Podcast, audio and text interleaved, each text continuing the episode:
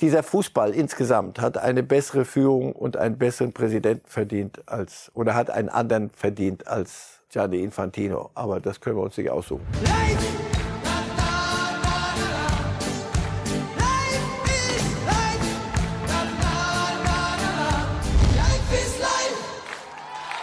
Wer wird Weltmeister 2022? Wird sich Lionel Messi mit seinem allerersten WM-Titel unter die argentinischen Götter einreihen oder gelingt Frankreich und Mbappé das, was zuletzt vor 60 Jahren Pelé und Brasilien gelungen ist, nämlich den WM-Titel zu verteidigen? Wir sprechen über dieses anstehende Finale und wir sprechen natürlich auch über das Spiel um Platz 3, das kleine Finale zwischen Kroatien und Marokko und das machen wir alles hier bei Reifes Live WM Spezial zum vorletzten Mal.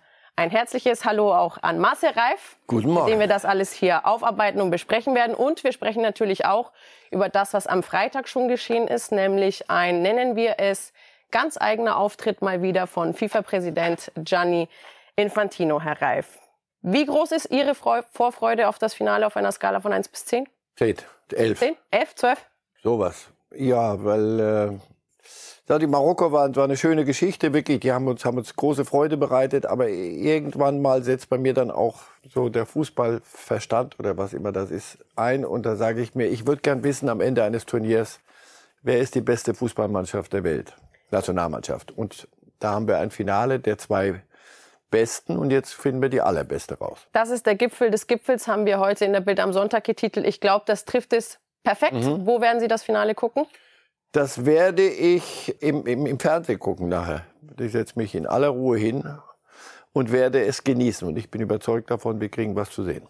Lassen Sie uns gemeinsam den großen Marcel Reif Finalcheck machen. Herr Reif, wir haben auf der einen Seite Argentinien mit einem der besten Spieler aller Zeiten, und zwar Lionel Messi, der die Chance hat, das erste Mal den WM-Titel im argentinischen Trikot zu holen und sich damit in eine Reihe zu stellen mit Maradona. Das, was ihm fehlt.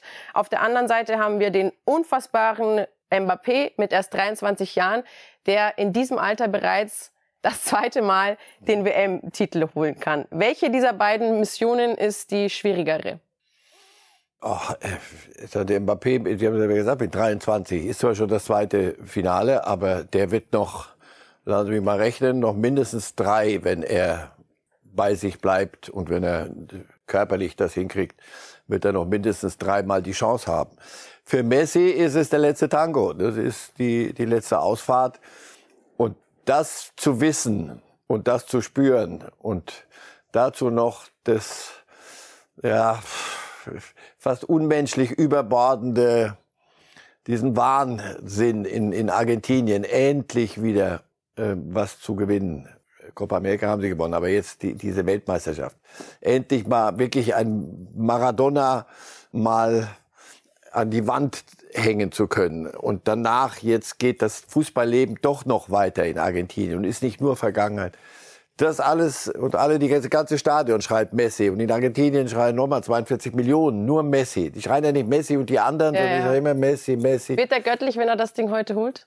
In Argentinien? Götter, Sie haben vorhin gesagt, neben die argentinischen Götter, es gibt ja. nur, nein, also jetzt reden wir über Fußball, also wirklich, wirklich. Unter die keine Blasphemie. Es gibt nur einen Fußballgott, das ist, das ist Maradona und neben den könnte er sich stellen.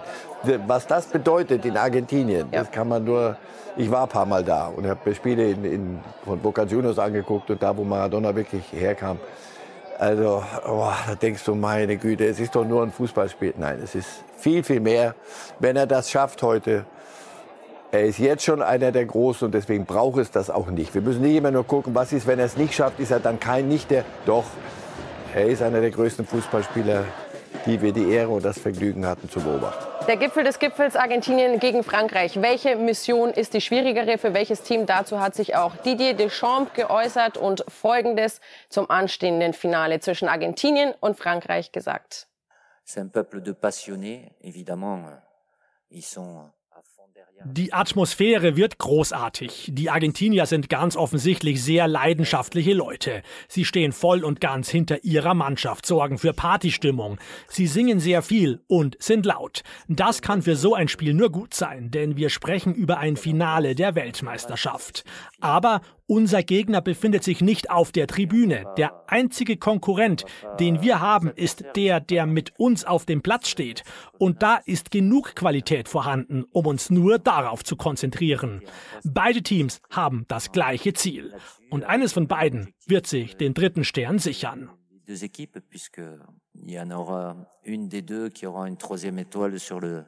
le maillot après le, le match de demain.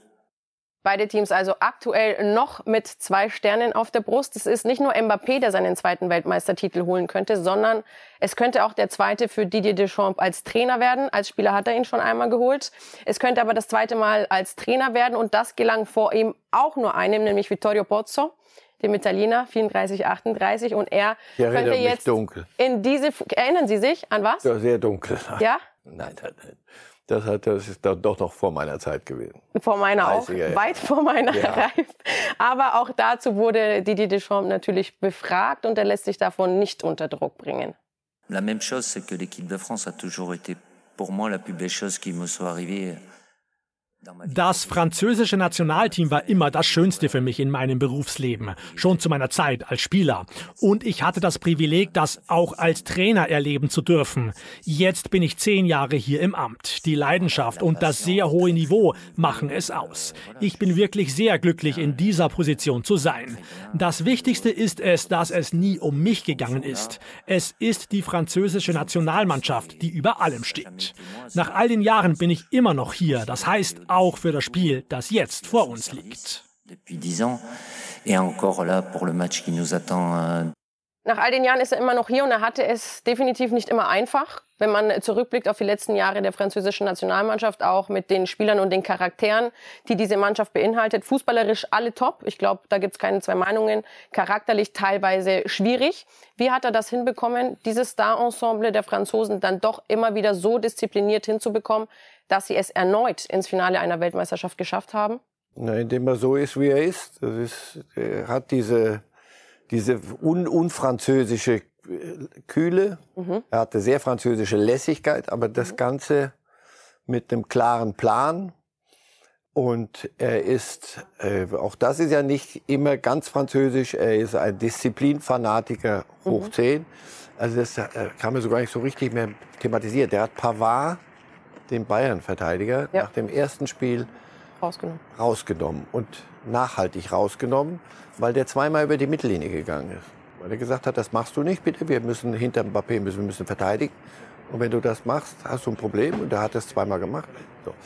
so ist er. Und so hat er eine Ansammlung von Ego, Ego, Egos, mhm. Benzema, auch Mbappé schon, die hat er zu einer Mannschaft geformt, die ihm bedingungslos folgt. Und das muss man sich erarbeiten. Der war als Spieler Chef und als Trainer ist er auch Chef. Und trotzdem mit einer verbindlichen Art. Die Spieler, das sehen Sie ja, wie sie mit ihm umgehen und wie er mit Spielern umgeht. Sie respektieren ihn auf jeden Fall. Respekt, es ist mehr. Es ist dann aus, es, es hat so was Väterliches. Mhm. Wirklich, so wie man seinem Vater gegenüber tritt. Mit all den äh, Männern vor allem, mit all den Brüchen, die es da gibt, geben muss.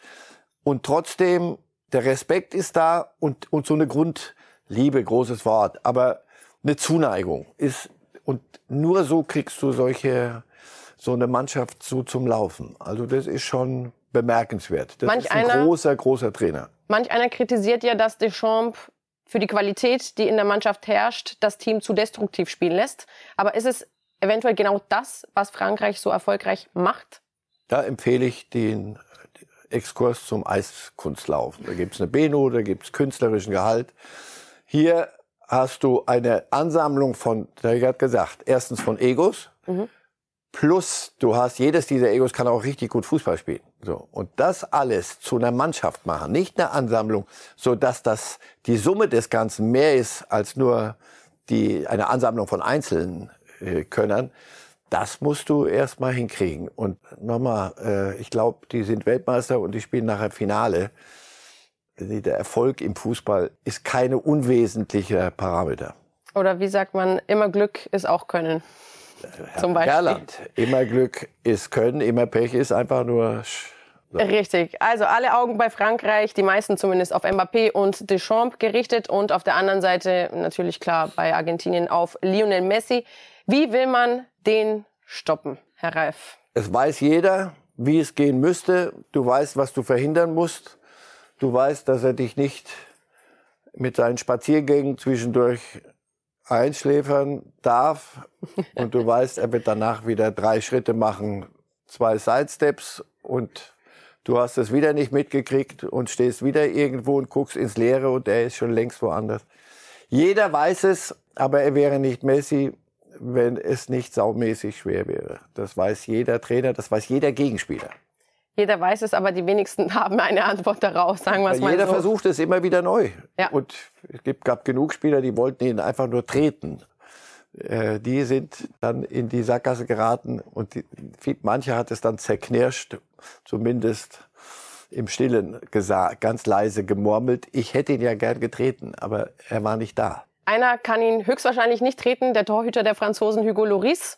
Aber der wird gerne zumindest ein paar Bälle von ihm parieren, höchstwahrscheinlich. Das sagt er zu Lionel Messi und wie er ihn als Spieler einschätzt. The event is too massive. Um, just being focused on one player.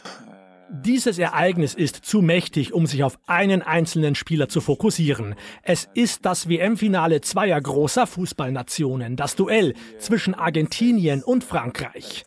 Natürlich, wenn du auf so einen großartigen Spieler triffst, musst du dich auch speziell mit ihm auseinandersetzen. Aber er ist nicht der Einzige. Es ist ein starkes Team mit vielen talentierten Spielern, einer jungen Generation an Spielern. Es ist zu spüren, wie sehr sie auf Messi bauen. Aber wir werden versuchen, den Schlüssel zum Erfolg in diesem Spiel zu finden. But again, uh, we will try to find the key to get the success on, on this game. Dieses Spiel, dieses Spiel der Superlative, dieses Finale der WM 2022 zwischen Argentinien und Frankreich ist mehr als nur Messi gegen Mbappé. Das weiß auch der argentinische Coach Scaloni. El partido de mañana es Argentina contra Francia. Das Spiel ist viel mehr Argentinien gegen Frankreich als nur Messi gegen Mbappé. Beide Mannschaften haben die Fähigkeiten, die sie brauchen und die Partie kann auch durch andere Spieler entschieden werden, nicht zwangsweise durch diese beiden. Messi macht seine Sache sehr gut. Hoffen wir, dass das Spiel in unsere Richtung läuft. Aber es trifft Argentinien auf Frankreich und es gibt viele Spieler, die den Unterschied machen können. Y de sobra hay jugadores que puedan decidir el, el partido. Also es gibt viele Spieler, die den Unterschied machen können. Herr Reif, lassen Sie uns mal diese beiden Teams vergleichen. Wir haben uns sehr auf Messi und Mbappé konzentriert, logischerweise, weil das der Dreh- und Angelpunkt der jeweiligen Mannschaft ist und des jeweiligen Spiels. Aber jetzt wollen wir mal diese Teams im Gesamten analysieren und miteinander vergleichen. Argentinien hatte 17 WM-Teilnahmen auf seinem Konto, Frankreich eine weniger. Viermal waren die Franzosen bereits im Finale gestanden, die Argentinier schon sechsmal. Und beide, das haben wir schon erwähnt, haben zwei Sterne auf ihrem Trikot. Herr Reif, wenn Sie aktuell bei dem jetzigen Turnierverlauf eine Mannschaft als die bessere benennen müssten, welche wäre das und warum?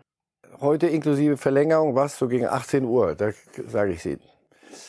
Die wären doch beide nicht im Finale, wenn, wenn wir das so simpel sagen könnten. Die haben beide unterschiedliche Stärken und es ist doch gut, dass wir jetzt auch mal und das macht ja nicht Loris und, und Scaloni nicht, weil ihnen gerade nichts Besseres einfällt, sondern weil sie wissen, was Fußball bedeutet.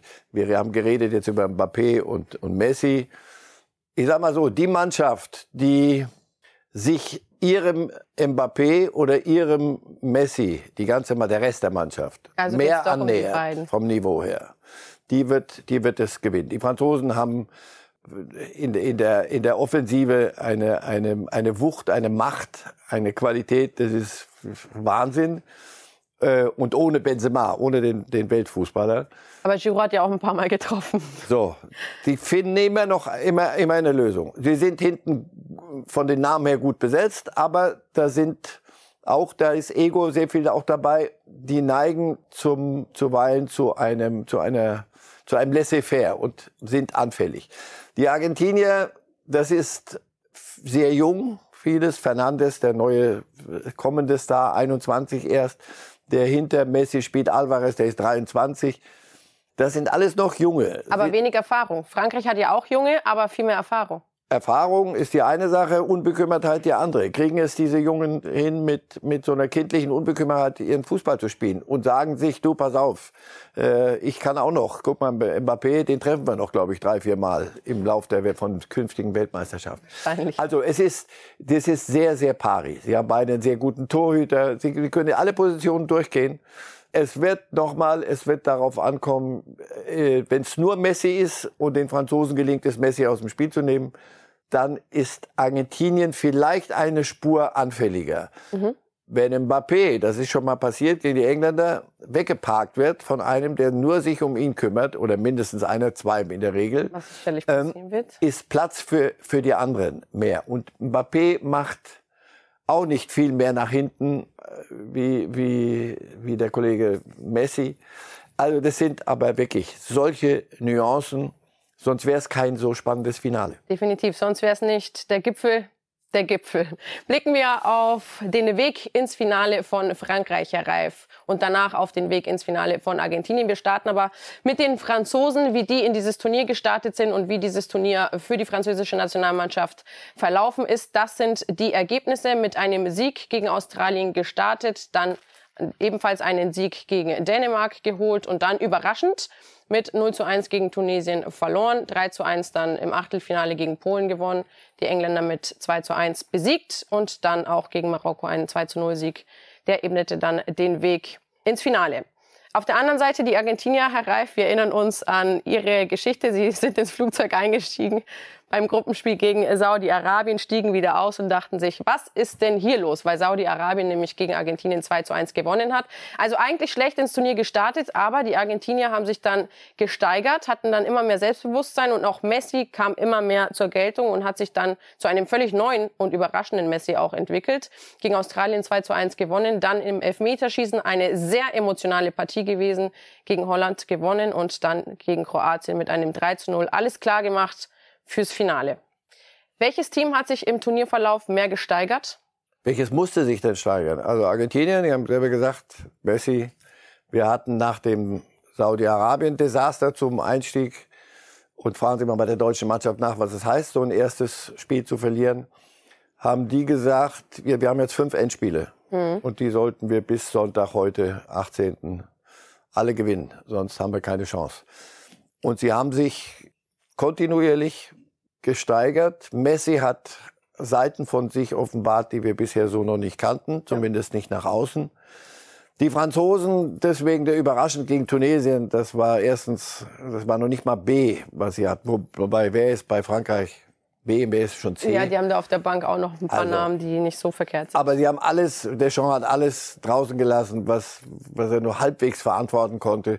Und da waren sie auch schon qualifiziert die mussten sich nicht so quälen. Mhm. Die Argentinier mussten gegen Holland, da war sehr viel auch Psyche mit drin, das hat auch Kraft gekostet. Und deswegen war das umso beeindruckender, wie sie gegen Kroatien dann ihr, ihr Halbfinale gespielt haben. Das war sehr, sehr gut. Das war sehr, sehr gut. Und Messi hatte dann irgendwie auch, ich weiß nicht, ich habe so den Eindruck, der hat jetzt akzeptiert. Der wusste das ja alle schon seit vielen Jahren, aber der hat akzeptiert, pass auf, Messi, das ist nur eine Abkürzung des Namens. Ich muss, glaube ich, noch ein AS akzeptieren. Und die Argentinier wollen das so und dann muss ich es halt abliefern. Und das, deswegen, wenn Sie mich jetzt fragen, Argentinien für mich so ein Stückchen voraus. Aber da frage ich mich, sage ich das wieder mit Verstand oder sage ich es nur hier bum bum, weil ich sage, ach Mensch, Messi, damit es rund wird. Na, mit was denn? Mit Verstand oder Herz? Das, ich, das Herz sagt Argentinien, der Verstand sagt, spannend wird's. Ich berufe mich auf Ihre Grafik der Tipps, die Sie vor Turnierbeginn ja. hier aufgelistet hatten. Und da das haben Sie Argentinien als Titelträger genannt. Insofern schätze ich Verstand und Herz. Gut. Können wir so festhalten.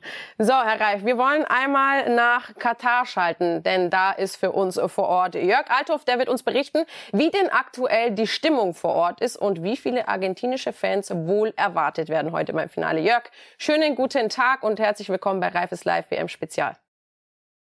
Ja, liebe Valentina, lieber Marcel, schönen guten Morgen aus Doha. Und was konntest du schon wahrnehmen? Wie viele argentinische Fans sind schon da? Wie ist die Stimmung? Berichte uns. Wenn man hier auf den Straßen von Doha unterwegs ist oder auch mal mit der U-Bahn fährt, was ich in den letzten Wochen sehr, sehr oft gemacht habe, hat man den Eindruck, dass ganz Argentinien oder zumindest ganz Buenos Aires hier auf den Beinen ist. Kann aber nicht sein, weil dort am Obelisken ja auch eine ganze Menge los ist. Aber ich würde mal sagen, 40, 50.000 argentinische Fans äh, sind auf jeden Fall hier, machen eine Wahnsinnsstimmung. Ähm, Argentinien wird heute ein Heimspiel haben, also die französischen Fans äh, dürften da in der Unterzahl sein. Es sei denn, es sind noch sehr, sehr viele eingeflogen. Welche Stargäste werden heute im Stadion erwartet bei diesem WM-Finale in Katar? Oh, es werden natürlich äh, alle da sein. Äh, es wird jeder da sein, der Rang und Namen hat. Äh, von den Fußballlegenden angefangen. Natürlich unser WM-Experte Lothar Matthäus wird im Stadion sein. Natürlich äh, David Beckham, der hier Katar-Botschafter, FIFA-Botschafter ist.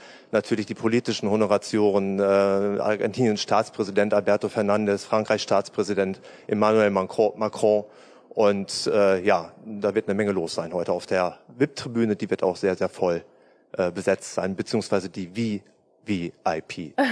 Jörg, du kriegst ja hier und da mal was mit und hast deine Lauscher überall. Was planen denn die Teams? Konnte man schon irgendetwas raushören, was die Teams im Anschluss an das Finale planen, sofern eines oder wenn eines der beiden Teams den Titel dann holt und wie wird der dann gefeiert? Naja, man äh, muss dazu wissen, dass die Argentinier die weiteste Anreise hatten zu dieser WM und somit auch die weiteste Rückreise. Das sind äh, Luftlinie mehr als 13.000 Kilometer, 17 Stunden Flug äh, von Doha nach Buenos Aires. Die werden heute Nacht relativ direkt nach dem Finale losfliegen, dann sicherlich äh, im Flieger auch äh, das eine oder andere Bierchen trinken oder auch äh, den Champagner äh, spritzen lassen. Ja, und dann natürlich äh, mit der Flugzeit und abzüglich der Zeitverschiebung äh, relativ pünktlich in Buenos Aires ankommen, um dann äh, am Mittag, frühen Nachmittag mit ihren Fans zu feiern, wenn es denn dann den WM-Titel zu feiern gibt. Die Franzosen hingegen äh, haben nur zwei Stunden Zeitunterschied, sechseinhalb Stunden Flug. Äh, die werden wahrscheinlich dann morgen äh, Vormittag abfliegen und äh, ja dann eben auf dem Champs-Élysées feiern, wenn sie den Pokal zum zweiten Mal nach 2018 insgesamt zum dritten Mal mit nach Hause bringen. Jörg, die Eröffnungsshow bei dieser WM war die längste aller Zeiten in der Geschichte der Weltmeisterschaften im Fußball. Wird die heute beim Finale nochmal getoppt? Äh, ich glaube nicht. Also die FIFA hat bekannt gegeben, es wird eine Show geben, die soll angeblich 15, 20 Minuten dauern. Äh, Kern dieser Show soll sein, dass die ähm, Künstler, also die, die Sänger, die Musiker, die hier auch den offiziellen WM-Soundtrack ähm, entworfen haben, performt haben, live im Stadion performen. Es wird natürlich äh, Feuerwerk drumherum geben, was es aber äh, im Übrigen vor jedem Spiel gegeben hat mit dem aufblasbaren riesigen WM-Pokal am Mittelkreis. Äh, das soll sich relativ knapp halten, wird natürlich trotzdem eine sehr opulente Abschlussshow dieser Fußballweltmeisterschaft werden. Was konntest du sonst noch heute am heutigen Tag, also an diesem Finaltag vor Ort wahrnehmen? Gibt es irgendetwas Auffälliges? Wie bereiten sich auch die Leute in Katar darauf vor? Und wie bereiten sich auch die Franzosen darauf vor, wenn man denn ein vermeintliches Auswärtsspiel auch hat? Naja, dazu muss man wissen, dass heute Nationalfeiertag ist in Katar. Also da ist noch eine ganze Menge äh, anderes los hier auf den Straßen die teilweise weiträumig abgesperrt sind. Es gibt äh, Paraden an der Corniche. Das ist äh, ja auch gleichzeitig die Fanmeile. Wir sind noch relativ früh am Tag, äh, haben jetzt äh, Viertel nach neun, halb zehn gleich. Also ganz so viel ist noch nicht los, aber äh, die Fans, speziell die argentinischen Fans, werden sich früh aufmachen zum Lusail-Stadion, was ich übrigens direkt von hier aus sehen kann. Also es liegt bei mir in der, ja, in der Perspektive. Und äh, natürlich auch die Franzosen werden sich aufmachen. Alles friedlich übrigens bisher. Es hat hier keinen einzigen Zwischenfall gegeben. Und das ist auch auf jeden Fall etwas sehr, sehr Positives. Wie bereitet sich Lothar auf die nächste Sendung bei Lothar liegt los und auf dieses WM-Finale vor? Naja, er wird gleich äh, kommen. Er ist äh, drüben in einem anderen Hotel, wird dann äh, zu Fuß hier zu uns kommen, mit dem Lift in den 36. Stock fahren. Dann werden wir uns auch kurz auf einen Espresso zusammensetzen, äh, die Themen besprechen. Ja, und dann wird er wie immer in den letzten 14 Sendungen sehr gut vorbereitet in die Sendung gehen und äh, uns erzählen, warum Argentinien Weltmeister wird, weil das ist ja genauso wie bei Marcel äh, sein WM-Tipp gewesen vor Beginn dieser Weltmeisterschaft. Apropos WM-Tipp, du bist ja nachher auch im Stadion. Was ist denn dein WM-Tipp? Also der von Marcel Reif verstand, sagt, es wird spannend. Das Herz sagt Argentinien. Was sagt Jörg Althoff? Also ich kann mir heute wirklich alles vorstellen, bis äh, Verlängerung und Elfmeterschießen. Ich glaube aber, dass äh, die Argentinier den Tick besser sind. Also mein Tipp wäre 2 zu 1 oder 3 zu 2, lieber ein 3 zu 2, also viele Tore für Argentinien, für Messi, weil es natürlich eine runde Geschichte ist. Marcel hat es eben schon angesprochen. Und äh, ja, mein Herz schlägt heute für Argentinien. Jörg Althoff live aus Doha. Herzlichen Dank für deine Einschätzungen und ganz viel Spaß nachher beim Finale im Stadion. Servus, liebe Grüße. Herr Reif, irgendwie wünschen es alle Lionel Messi und Argentinien oder zumindest fast alle. Gestern war ja schon das kleine Finale und manch einer mag ja sagen, das ist das Spiel um die goldene Ananas, das interessiert kaum einen, aber wenn man nach Zagreb blickt und diese Bilder sieht, dann sieht man, Kroatien ist richtig stolz auf diesen dritten Platz bei der WM. Ja, aber mit jedem verdammten Recht, wenn du 3,9 Millionen Einwohner hast, das Land, äh, die sich dann auch noch, und daraus willst du eine Fußballnationalmannschaft bilden, die musst du aber auch noch dagegen angehen. Da musst du doch kämpfen gegen die Wasserballnationalmannschaft, die bei den Olympischen Spielen weit vorne ist. Du hast Tennisspieler, du, die, die oben mitspielen, du hast Skifahrer, Handballer, Basketballer. Also das ist, wenn du, wenn du Fußballverrückte oder Sportverrückte Nationen suchst, dann fang mal bei Kroatien und an und da hörst du auch ganz schnell auf. Das ist unfassbar. Deswegen, wenn die von sich sagen können, heute, wir sind die drittbeste Fußballnationalmannschaft der Welt. Wir haben, glaube ich, mehr als 80 Millionen Einwohner in Deutschland, wie die gesagt, 3,9 ja, das ist schon eine, eine große Leistung und deswegen ist schön, dass sie das auch feiern und nicht sagen, du zum zweiten, im Übrigen zum zweiten Mal nacheinander, ja, ja äh, Dritter geworden. Also immer Glück ist irgendwann mal ein bisschen Können und immer Pech ist nicht so gut. Also deswegen Hut ab. Zweiter waren Sie, Herr Reif, sogar beim letzten Mal. Äh, zweiter war der Finale, Entschuldigung, Dritter. genau. Aber das zweite Mal bis ins Halbfinale hintereinander. Also das gekommen. ist, das ist un, widerspricht jeder, jeder Logik. Aber die kriegen es hin, also müssen sie irgendetwas richtig, richtig machen. Und mich freut's für, für Luka Modric, weil ich ein großer Fan bin von ihm. Ist das auch Ihr Spieler des Spiels gewesen gestern? Wie immer. Wenn, wenn Kroatien was gewinnt.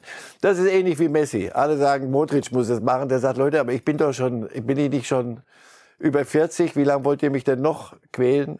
Nee, du musst es machen, Luca. Also mach das. Er scheint sich noch quälen zu wollen. Aktuell 37 Jahre alt. Bei der EM wäre er dann plus zwei, also 39 Jahre alt und soll dann tatsächlich auch nochmal im Trikot der Kroaten auflaufen. Können Sie sich das vorstellen?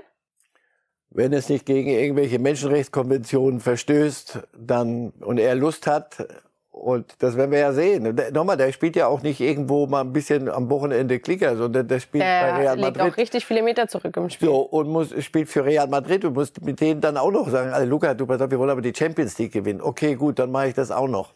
So, also, wenn er es wenn er's hinkriegt, ich kann mir, weiß ich, Kroatien ohne Luka Modric nicht vorstellen, aber das werden alle irgendwann mal. Die Argentinier werden auch ohne Messi weiter Fußball spielen müssen, irgendwann mal.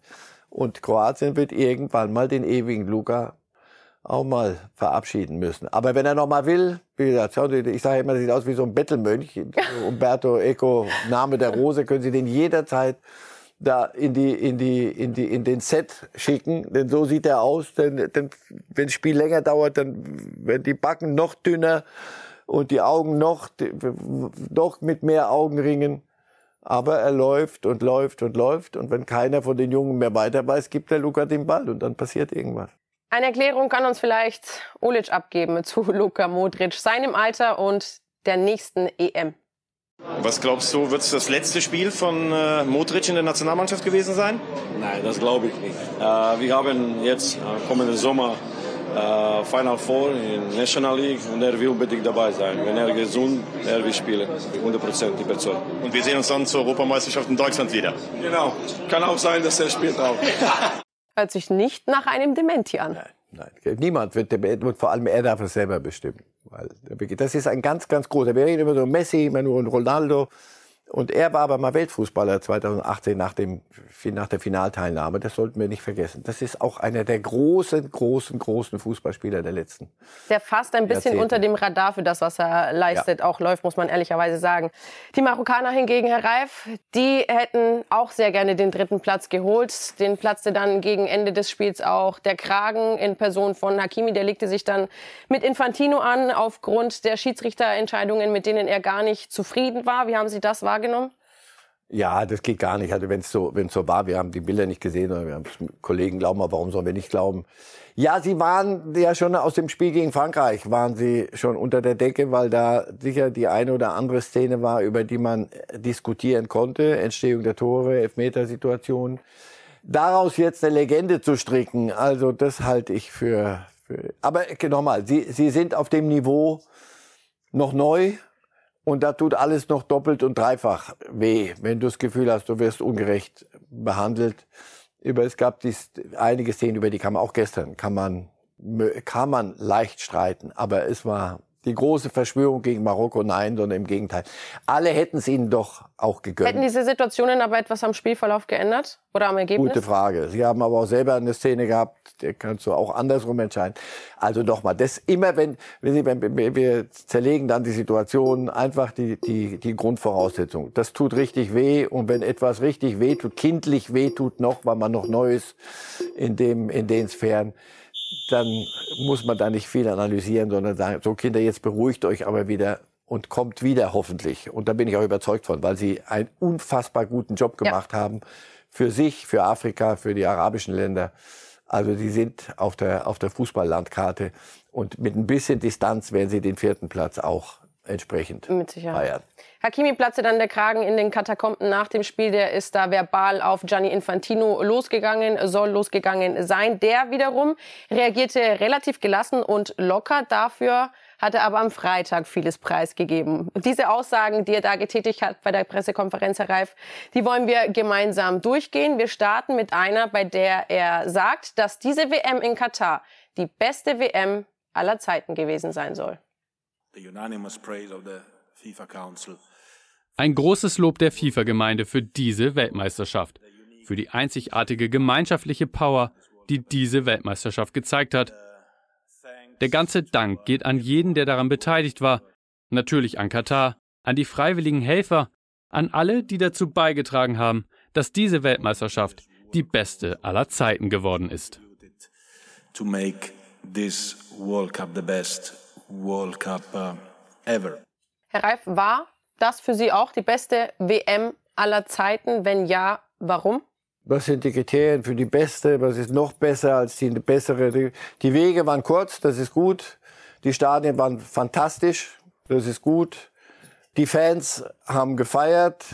Es gab ein Alkoholverbot. Ehrlich gesagt, finde ich gar nicht mal so schlecht. Ich fand das, so wie die, diese Fans sich verhalten haben, das reicht mir an Begeisterung im Stadion. Das, ich gehe dahin, um Fußball zu gucken. Und wenn die Fans sich so verhalten, die marokkanischen, die, die, die argentinischen, aber sagen Sie mir welche, die, die sich daneben benommen haben.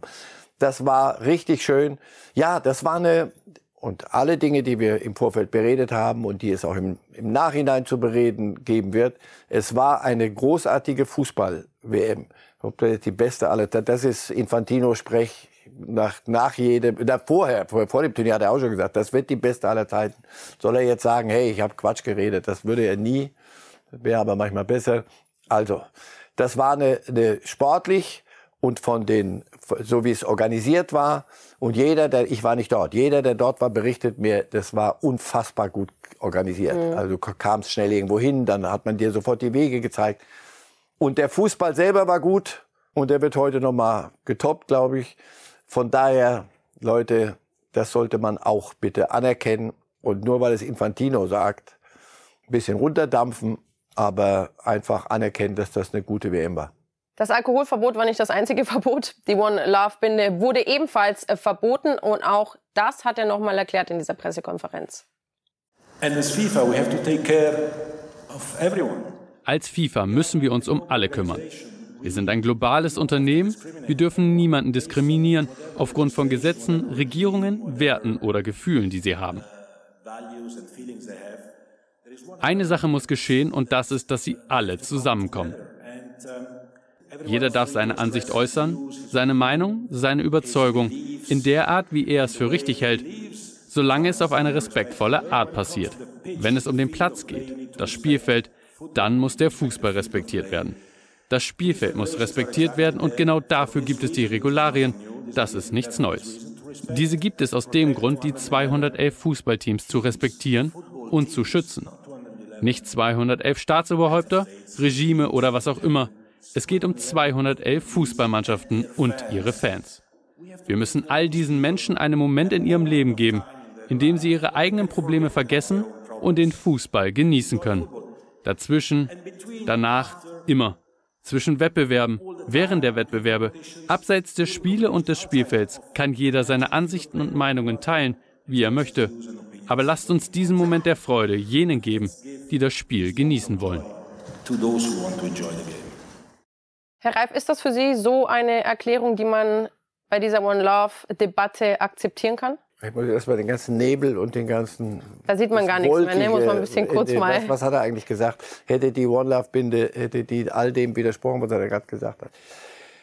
Wo er richtig liegt, und das haben viele, als, und wir hier auch, haben uns da sehr, sehr erregt und haben uns dann auch reingesteigert, glaube ich, in manchem und überdreht. Die Sache ist gut gemeint. Mhm. Und was dahinter steht, ist völlig richtig. Nur es gab die Regularien, da hat er völlig recht. Und die musste jeder unterschreiben. Jedes, jeder Verband, der da antritt bei dieser WM, musste zum Beispiel unterschreiben unter Paragraph 13 XYZ. Die, die Kapitänsbinde stellen wir, die FIFA, nicht der einzelne Verband. So, wenn du das unterschreibst, musst du wissen, du läufst auf den Konflikt hinaus. Das alles ist war gut gemeint, aber wie, wie ich oft und gerne sage, gut gemeint ist, ist so die, die kleine, kleine, Schwester, Schwester von. von ganz schlecht gemacht. Insofern, ja, das blumige Gelaber, da diese, dieses ganze Dingens. Im Kern hat er recht. Im Kern wussten das alle. Im Kern haben es alle nicht gut gemacht. Punkt. Er hat nicht nur den Status quo erklärt bei dieser WM, Herr Reif, sondern er hat auch in die Zukunft blicken lassen und verkündet, dass es bei der Club-WM ab 2025 einen neuen Modus geben wird. Die neue Club-WM der Herren wird ab 2025 stattfinden und 32 Mannschaften werden dort antreten. Die besten Teams der Welt. Details wie Austragungsort und solche Dinge müssen noch geklärt werden, aber das Turnier mit 32 Clubs wird stattfinden so wie eine richtige WM, wie wir sie hier hatten. Ein Turnier mit 32 Clubs in einem Jahr, in dem eine World Series für Länderspiel Testspiele beginnt, weil 2026 die nächste WM ansteht. Was bedeutet das für die Spieler vor allem?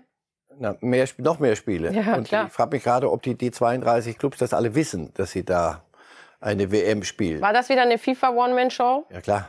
Das, das ist das. Und jetzt geht der Machtkampf geht ja weiter mit, mit der UEFA. Und er hat hoch gewonnen gegen die europäische Verbände, nicht zuletzt den DFB, ja. und hat ihnen gezeigt, wo der Hammer hängt. Da hat Infantino klar gewonnen bei dieser WM. Ob das wirklich ein Grund zum Feiern ist für uns alle, wage ich zu bezweifeln, aber lassen wir mal. Nur das, was er sich da einfallen lässt, das ist den Gigantismus nochmal hochgejatzt. Und wie gesagt, es geht darum, dass diese Clubs dann auch antreten und ihre Spieler, nicht Clubs, das sind Clubs bestehen auf, auf dem Platz dann aus elf oder wie viel Spielern mit, mit Einwechslungen, die dann nochmal 20, 10 Spiele auf, draufpuckeln auf das, was sie schon in den Ligen treiben müssen. Das müssen alle anderen auch. Nur dann geht's ja weiter. Im Pokal kommen diese besten Clubs der Welt in ihren Ländern in der Regel auch ein Stückchen weit. Dann äh, schaffen sie es, weil sie Meister werden oder zumindest unter den ersten vier landen in irgendwelche Champions Leagues, egal auf welchem Kontinent. Und dann geht's fröhlich weiter. Und dann sollst du am Ende der Saison fahren wir auch noch mal irgendwo hin und dann spielen wir eine Club WM. Also wer das braucht, aber das ist doch eindeutig gezielt auf Champions League äh, die europäische und denen mal zu zeigen, du pass auf, die FIFA kann da auch was ganz Tolles auf die Beine stellen. Wie gesagt, es gibt nur eine Chance, dass die Clubs oder Spieler selber sagen, ja, pass auf, machen wir. Aber da läuft unsere B-Mannschaft auf. Wir fahren dahin, da kriegen ein paar junge Spielpraxis, die anderen ruhen sich mal ein bisschen aus weil wir sonst Raubbau betreiben und zwar unverantwortlich. Das, er soll den Fußball schützen und besser machen. Aber das ist da ja macht, wahrscheinlich ist unverantwortlich. Das will Infantino ja höchstwahrscheinlich nicht. Also wenn er so eine Club WM stattfinden lässt, will er ja natürlich möglichst viel Spektakel wie bei dieser WM oh, in Katar klar, auch. Das ja. heißt, es ist wieder FIFA gegen die Clubs und ziehen die Clubs dann wieder wie die Verbände diesmal den kürzeren oder schaffen sie es diesmal? Halt Na, hier mussten sie den kürzeren ziehen, weil sie, wie gesagt, sonst gegen Regularien verstoßen hätten. Und das hat er ihnen ja mitgeteilt. Dafür gibt es Sanktionen, Freunde der Sonne. Und da muss, haben sie den Schwanz eingezogen.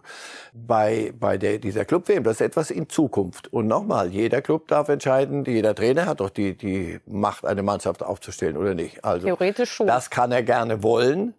Und wenn er das durchkriegt, würde ich mich wundern. Ich würde mich wirklich sehr, sehr wundern. Da verstößt niemand gegen Regularien, sondern einfach, äh, jeder Club ist dazu da, sein Spielermaterial, wie wir ja manchmal so unschön sagen, funktionsfähig zu halten, um dann das Bild zu Ende zu führen. Und das ist ein Angriff auf, nicht auf irgendwelche moralisch-ethischen Dinge, da gibt's mhm. genug zu diskutieren, sondern hier geht's ganz einfach darum, auf die Knochen und Muskeln von denen, die diesen wunderbaren Sport ausüben sollen. Und zwar immer mit Höchstleistungen, so dass wir mit der Zunge schnalzen. Nur irgendwo sind das auch keine Maschinen und da gibt es ein, eine Obergrenze, die dieser Herr äh, mit Bedacht, mit Wahn, ich weiß nicht mit was, weiter nach oben zu schieben gedenkt. Ich glaube, bei ihm gibt es einfach keine Grenzen in seinem Kopf. Nein, weil er keinen Kompass hat, offenbar, außer seinen eigenen. Also irgendwelche Kriterien, wo er sagt, pass auf, lass uns mal überlegen, was geht. Der wollte ja auch die WM noch alle zwei Jahre machen. Also irgendwann mal, das, dieser Fußball insgesamt hat eine bessere Führung und einen besseren Präsidenten verdient als, oder hat einen anderen verdient als Gianni Infantino. Aber das können wir uns nicht aussuchen. Apropos WM, 2026 steht ja auch eine an in Mexiko, Kanada und den USA mit 48 Teams. As you might remember, Wie Sie vielleicht wissen, haben wir an einem Format mit 48 Teams in 16 Gruppen gearbeitet.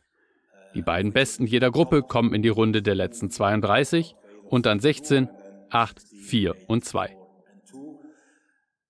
Ich muss aber sagen, dass nach dieser Weltmeisterschaft und mit dem Erfolg der Gruppen mit vier Teams sollten wir uns das nochmal anschauen.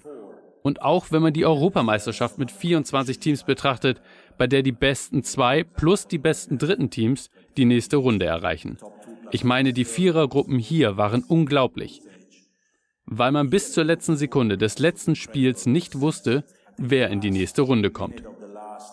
Ich denke, wir müssen uns nochmal treffen oder zumindest nochmal das Format diskutieren, ob es nun 16 Gruppen A3 oder 12 Gruppen A4 Teams werden. Herr Reif, bei der letzten Sendung hatten Sie Ihre Tops und Flops bei dieser WM aufgeführt und auf Platz 1 der Flops war Gianni Infantino. Hat er das mit diesem Auftritt nochmal verdeutlicht und bestätigt? Und mit den neuen Ideen, ja, er arbeitet an diesem Image. Und zwar sehr sorgfältig. Also erstmal uneinholbar auf Platz 1 der Flops. Jetzt wollen wir aber über den DFB sprechen und die große DFB-Abrechnung machen, und zwar mit Alfons Madeja, der uns jetzt live zugeschaltet ist. Er ist Professor für Betriebswirtschaft und Sportmanagement, Erfinder des Bundesliga-Barometer, Kenner der Fußball-Bundesliga und der Nationalmannschaft und hat exklusiv für die Bild am Sonntag unter anderem die deutschen Fans befragt und das gleich zum zweiten Mal. Wer war denn schuld an diesem miserablen Auftritt der deutschen Nationalmannschaft bei der WM in Katar? Herzlich willkommen an Sie, Herr Madeja. Hallo, schönen guten Morgen. Ja. Sie haben ja diese Umfrage mit durchgeführt. Wir sprechen, Marcel Reif ist auch hier im Studio gemeinsam mit ihm und Ihnen über den DFB und dieses Ausscheiden nach der Vorrunde zum zweiten Mal nach 2018. Und Sie haben ja mit dieser Umfrage den Vergleich gezogen zwischen dem Ausscheiden 2018 und dem Ausscheiden jetzt in Katar. Wer ist denn eigentlich schuld an diesem WM-Schlamassel? Wir blicken mal auf diese Ergebnisse, wer denn dafür verantwortlich ist bei dieser WM in Katar. Und das sind die Ergebnisse, Herr, Madeja, die Sie gerne mitinterpretieren dürfen. Ja, es ist erstaunlich. Bei beiden WMs sind die Fans der Meinung, dass die gesamte Mannschaft hier mitverantwortlich ist. Und äh, der DFB, der hat sich jetzt mehr in den Vordergrund reingespielt, aber der Trainer Hansi Flick steht nicht so sehr im Vordergrund. Das heißt, wir müssen jetzt viel mehr auf die Analyse gehen und mit der Mannschaft auch mal sprechen hier Statements abholen. Warum glauben Sie, genießt Flick einen höheren Stellenwert als Löw 2018? Ja, weil er noch nicht so lang dran ist. Und man gibt ihm hier bestimmt die Chance. Hansi Flick ist ja auch ein hervorragender Mann. Die Frage ist, warum hat er nun andere Systeme, Strukturen, die er bei Bayern gemacht hat, nicht mehr angewandt in der Nationalmannschaft? Wir blicken mal auf das, was Hansi Flick selbst zum Scheitern gesagt hat. Herr Madeja zusammen mit Marcel Reif, denn auch er hat sich dazu geäußert, warum und wieso man nach dieser Vorrunde ausgeschieden ist und wer denn dafür verantwortlich sei. Er sagt, wenn man die ganzen Daten dann in der Analyse im Nachgang übereinander legt, muss man schon sagen, dass wir mit die Mannschaft sind, die die meisten Torchancen herausgespielt hat. Uns hat die Effizienz gefehlt, sagt Hansi Flick. Herr Reif, ist das eine Ausrede, Schöngerede? Nach einer klaren Nein, Abrechnung klingt das nicht. Nein, das, das ist schon ein, ein Parameter, aber es gab äh, für einige andere das ganze Umfeld, Quartierentscheidung. Also deswegen auf, nur auf, auf einen zu gucken, äh, wäre falsch. Er hat ja jetzt im Nachhinein in einem weiteren Interview mit der DPA, glaube ich, ähm, da hat er dann doch schon ein bisschen mehr mit dem Finger auf sich selber gezeigt und nicht nur Effizienz. Und wenn wir äh, die ein, natürlich, wenn du das ein, zwei Tore mehr machst gegen Japan, bist, bist du einen Schritt weiter. Nur wenn konjunktiv nützt. Aber nützt der niemand. Auftritt war auch dennoch nicht. Auch das Spiel gegen Japan gut. war nicht so gut, wie es hinterher von ja. vielen gemacht wurde. Das habe ich auch nicht ganz nachvollziehen können. Es ist ihm nicht gelungen, diese Mannschaft zu einer Topleistung zu bringen. Und zwar gemessen an ihren Möglichkeiten. Das muss sich ein Trainer vorwerfen lassen. Das ist sein Job. Aber nochmal, es gibt, wir haben ja in dem, in dem Barometer andere Faktoren sehr stark. DFB, äh, umgehen mit der, mit der One Love Binde. Äh, Oliver Bierhoff mit, mit vielen Dingen, die er zu entscheiden hatte. Das war, kriegte dann auch so eine Dynamik. Und diese Mannschaft war dann nicht in der Lage, das nochmal zu reparieren, nachdem du in, eine, in ein falsches Fahrwasser geraten warst durch das Japan-Spiel. Herr Madea, Oliver Bierhoff spielte ja in den Umfragen ebenfalls eine Rolle. Auf diese Ergebnisse wollen wir mit Ihnen gemeinsam blicken und Ihre Meinung dazu wissen, wie Sie das einschätzen. Oliver Bierhoff hat ja sein Aus dann nach dem Turnier beim DFB verkündet, nach 18 Jahren, die er beim Deutschen Fußballbund war. Und jetzt bleibt natürlich die große Frage, wer wird der Nachfolger? Und auch er kam bei der Umfrage nicht sonderlich gut weg. Ja, hier muss man natürlich jetzt eines betrachten. Es wäre jetzt wichtig, zuerst einmal ein Profil darzustellen. Das heißt, welche Person wollen wir mit welchen Funktionen, mit welchen Eigenschaften? Wir wissen doch, dass das ganze Thema Oliver Bierhoff eine personalisierte Funktion war, die wir beim DFB geschaffen haben. Das ist jetzt gar nicht negativ gemeint, sondern es ist so. Und jetzt ist die Frage, werden wir jetzt einen Nachfolger suchen, der alle Funktionen auch haben soll, oder werden wir Funktionen trennen? Das wird die entscheidende Frage sein. Und wenn ich jetzt sehe, wir haben so viel motivierte Menschen in Deutschland aus dem Fußballumfeld, die in der Lage wären, diesen Job auch zu machen. Nur keiner wüsste im Moment, was er genau machen sollte. Deswegen wird natürlich Oliver Bierhoff als der Verantwortliche jetzt gesehen. Ja, wir blicken nochmal auf die Namen, Herr Reif, mit Ihnen gemeinsam, die da aufgelistet wurden, die sich die Fans zumindest wünschen als Nachfolger von Oliver Bierhoff. Da haben wir gesehen, Matthias Sammer ganz oben mit dabei, Herr Reif. Wenn Sie diese Namen hier jetzt so lesen, Matthias Sammer, Reif Rangnick, Bastian Schweinsteiger, Philipp Lahm oder Lothar Matthäus. Welcher von diesen Namen, wenn Sie sich einen aussuchen könnten, wäre denn der Richtige für Sie als Nachfolger von Oliver Bierhoff beim Deutschen Fußballbund? Ähm, es, es wird keiner von denen mhm. weil es hinausläuft auf Freddy Bobic und ich hoffe auf, auf Per Mertesacker. Dann hätten wir nämlich diese, diese Jobs getrennt, die einfach auch von der Machtfülle zu viel sind für eine, eine Figur. Da hat sich äh, Oliver Bierhoff, ob er das so wollte oder ob es sich so ergeben hat, weiß ich nicht. Da hat er zu viel sich selber auch aufgebürdet. Diese Akademie führen und die Nationalmannschaft begleiten, Trainern Hilfe zu geben. Das war einfach zu viel, deswegen es wird auf zwei Figuren hinauslaufen.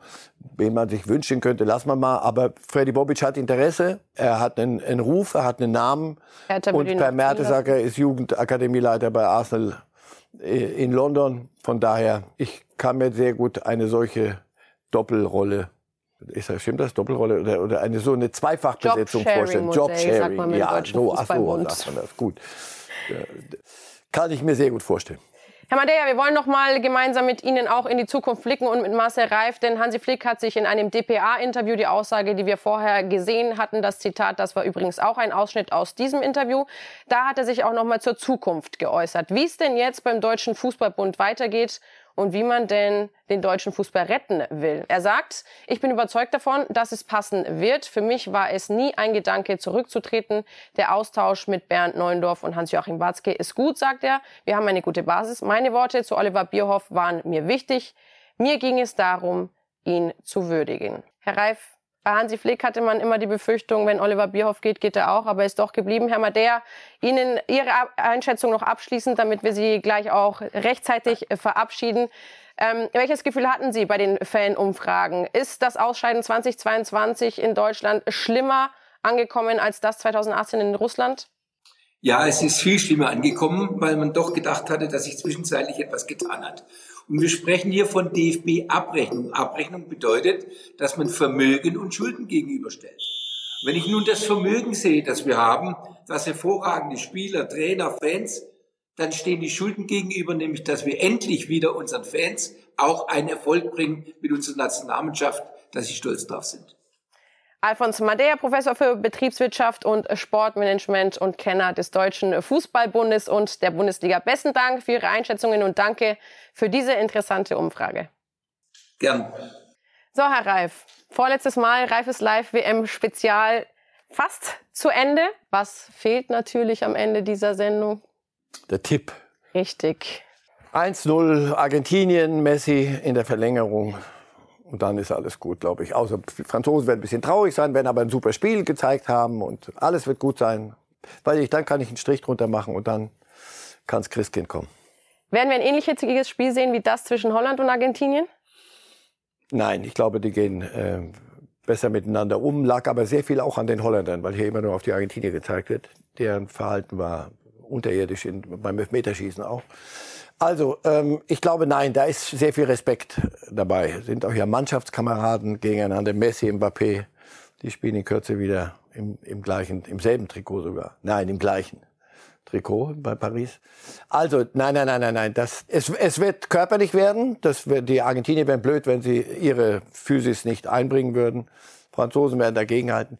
Das wird ein gut, richtig gutes Spiel. Ich freue mich ich auch. lege mich da fest. Ich freue mich. Herr Reif, ich danke Ihnen. Sehr gern. Ich sage schon mal schöne Weihnachtsfeiertage, weil wir uns nicht mehr sehen. Am Montag sind Sie noch mal da. Ich verabschiede mich an dieser Stelle und wünsche Ihnen noch gute Unterhaltung und einen schönen Sonntag. Tschüss.